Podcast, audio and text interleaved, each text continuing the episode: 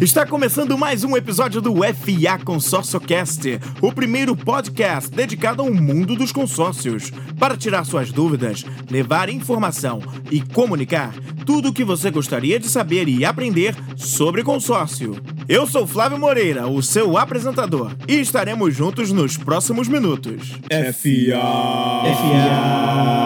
FA. ConsórcioCast. E no episódio de hoje eu mostro para você a diferença entre consórcio e poupança.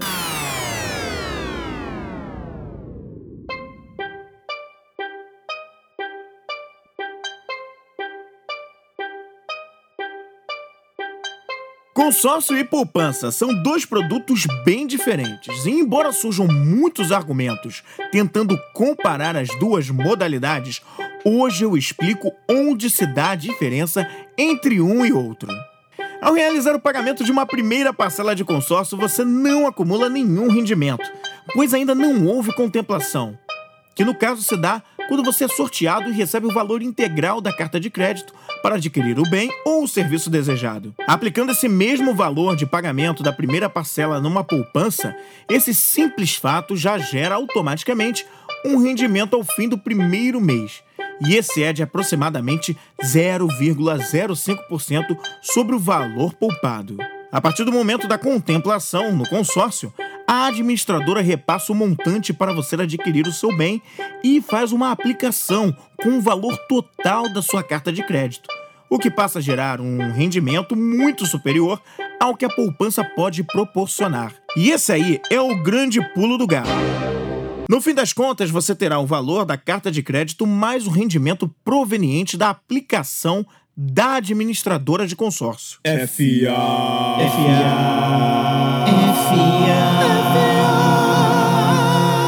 ConsórcioCast. Por exemplo, imaginemos que você possui uma carta de crédito no valor de R$ 37.900 e que foi contemplado logo no primeiro mês. Após essa contemplação, a rentabilidade é sempre calculada com base no valor da carta de crédito. Diferente da poupança, onde o rendimento acontece com base no valor do capital próprio. Ao fim de 10 meses, você teria um rendimento acumulado de R$ 320,83 se colocasse mensalmente o valor de parcela dessa carta de crédito em uma poupança, ou seja, 759,25. Pagando esse mesmo valor de parcela no consórcio, ao fim dos mesmos 10 meses, o rendimento proporcionado pela aplicação da administradora de consórcio seria de R$ 2.338,21. Ou seja, além do valor de R$ 37.900 da carta, você ainda teria mais R$ 2.338,21, elevando o valor total da sua cota de consórcio para R$ 40.238,21 para a aquisição do seu carro, imóvel, tratamento estético, viagem, faculdade, reformas e muito mais. FA.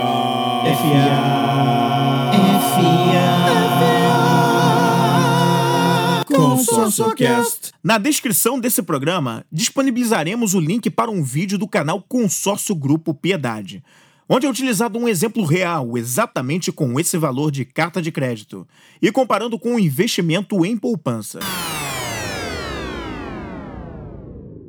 Você fica por dentro de muito mais sobre consórcio no blog da FA Moreira Representações, faconsórcio.blogspot.com.br ou nos perfis e nas páginas nas redes sociais, cujos links estarão aqui na descrição do episódio. Eu vou ficando por aqui, mas volto daqui a 15 dias com algum tópico do mundo do consórcio, bem aqui na FA ConsórcioCast, um podcast produzido pela Vem Comigo Produções, que produz podcasts corporativos como solução de comunicação e disseminação de conhecimento para e sobre o seu negócio.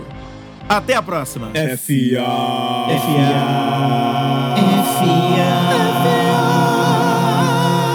ConsórcioCast.